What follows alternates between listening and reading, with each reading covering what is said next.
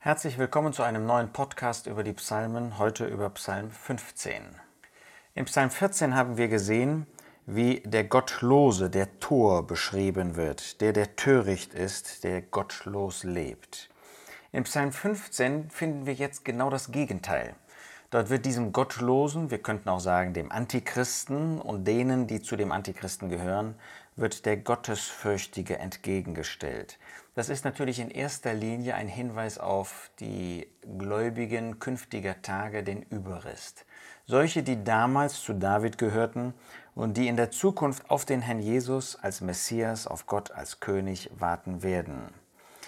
Psalm 15, Vers 1, Herr, wer wird in deinem Zelt weilen? Wer wird also Gemeinschaft haben können mit Gott? Wer wird auf deinem heiligen Berg wohnen? Wer wird in der Gegenwart des Heiligen, der heilige Berg, das ist natürlich Zion, der Berg der Gnade, aber es ist eben der Berg, auf dem Gott wohnt, auf dem man Gemeinschaft haben kann mit dem heiligen Gott. Wer kann da wohnen? Ja, wir dürfen heute sagen, das sind die Gläubigen, die neues, ewiges Leben geschenkt bekommen haben. Das sind diejenigen, die Gottes eigene Natur geschenkt bekommen haben, damit sie überhaupt in der Lage sind, Gemeinschaft mit Gott zu haben. Denn wie könnte Gott, der heilige, der ewige Gott, Gemeinschaft haben mit sündigen Menschen? Das ist undenkbar. Nur dadurch, dass er ihnen sein Leben, seine Natur geschenkt hat, ist das möglich. Und dann werden diese Gläubigen jetzt hier beschrieben mit vielleicht elf Kennzeichen. Das sind Kennzeichen, die uns als Gläubige prägen sollen.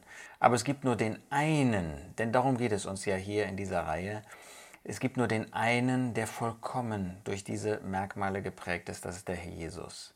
Und insofern, wenn wir hier die Gläubigen sehen, den künftigen Überrest, dann sehen wir, dass sie Charakterzüge tragen, dass sie Eigenschaften tragen, dass sie durch Tätigkeiten geprägt sind, die letztlich nur bei dem Herrn Jesus in Vollkommenheit zu finden sind. Vers 2. Der in Lauterkeit wandelt und Gerechtigkeit wirkt und Wahrheit redet von Herzen oder mit seinem Herzen. Ja, lauter, geläutert, das ist nur der Herr Jesus gewesen. Er musste nicht geläutert werden, um zu zeigen, dass er vollkommen ist. Bei ihm war immer alles vollkommen. Und doch wie bei den Opfertieren, die gewaschen wurden, ist die Prüfung bei dem Herrn Jesus deshalb gegeben, damit wir sehen, dass selbst in den schwierigsten Phasen, selbst unter den größten Leiden, alles vollkommen ist. Er hat nur Gerechtigkeit gewirkt. Er hat praktisch gerecht gehandelt. Er hat nie im Widerspruch zu der Natur, zu dem Wesen Gottes gehandelt, Licht und Liebe, sondern immer genau in vollkommener Ausgewogenheit diese Wesenszüge Gottes, Licht und Liebe gezeigt. Er hat nur Wahrheit geredet. Das, was aus seinem Herzen hervorkam, war nie verdreht, war nie böse, sondern war immer vollkommen. Wie ist das bei uns? Lauter, auch wenn wir unter Druck stehen, ist das alles rein, ist das alles wirklich gottgemäß? Ist das praktische Gerechtigkeit, die wir wirken? Ist das Wahrheit, die aus unserem Mund hervorkommt? Oder verschleiern wir, verstellen wir uns, heucheln wir? Viertens, dann Vers 3, der nicht verleumdet mit seiner Zunge, nichts Böses tut seinem Gefährten und keine Schmähung bringt auf seinen Nächsten. Ja, der Herr Jesus hat nie mit seiner Zunge irgendetwas Verleumderisches, etwas Böses gesagt. Er hat seinem Gefährten nie etwas Böses getan, nicht einmal Judas Iskariot, der ihm so böse widerstanden hat, der gottlos war, der ihn sogar mit einem Kuss überliefert hat.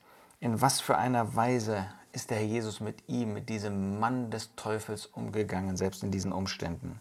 Keine Schmähung, nichts Böses über seinen Nächsten gesagt.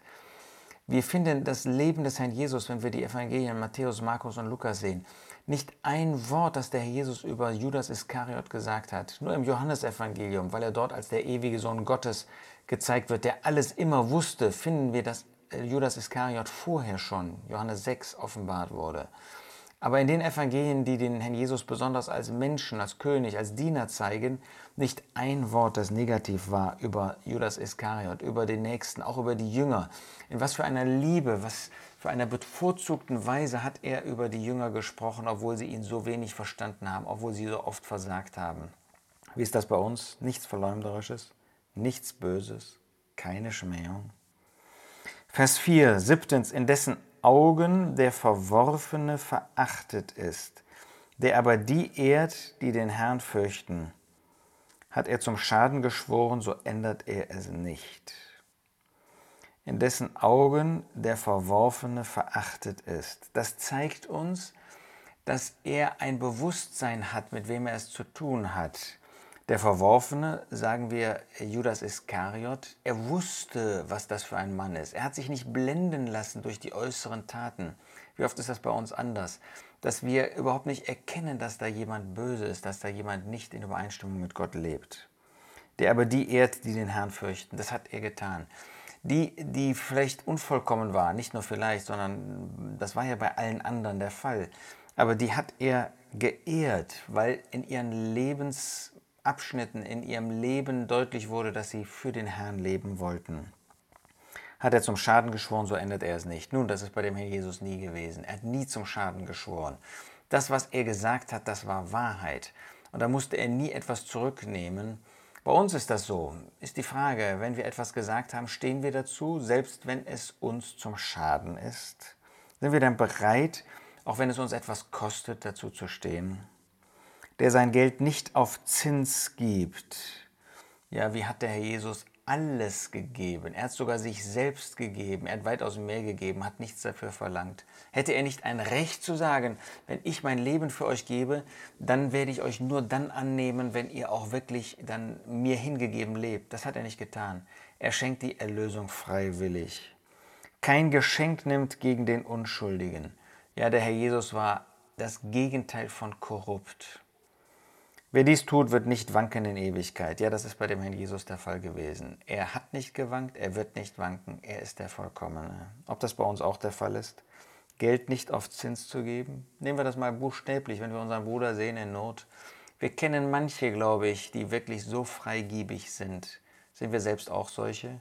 Oder wollen wir dann selbst von unserem Bruder noch das Beste herausholen? Kein Geschenk nehmen gegen den Unschuldigen. Sind wir wirklich überhaupt nicht korrupt? Sind wir nicht solche, die leicht Geschenke annehmen und dann ein Auge zudrücken, damit derjenige, der uns etwas gegeben hat, dann besonders geehrt wird? Sind wir wirklich unparteiisch? Ja, hier sehen wir den Herrn Jesus in vielleicht elf Vollkommenheiten und dann dem Ergebnis nicht wanken zwölftens. Er ist der Vollkommene in jeder Hinsicht, in seinem Herzen, in seinen Gedanken, in seinen Empfindungen, in seinen Worten, in seinen Taten.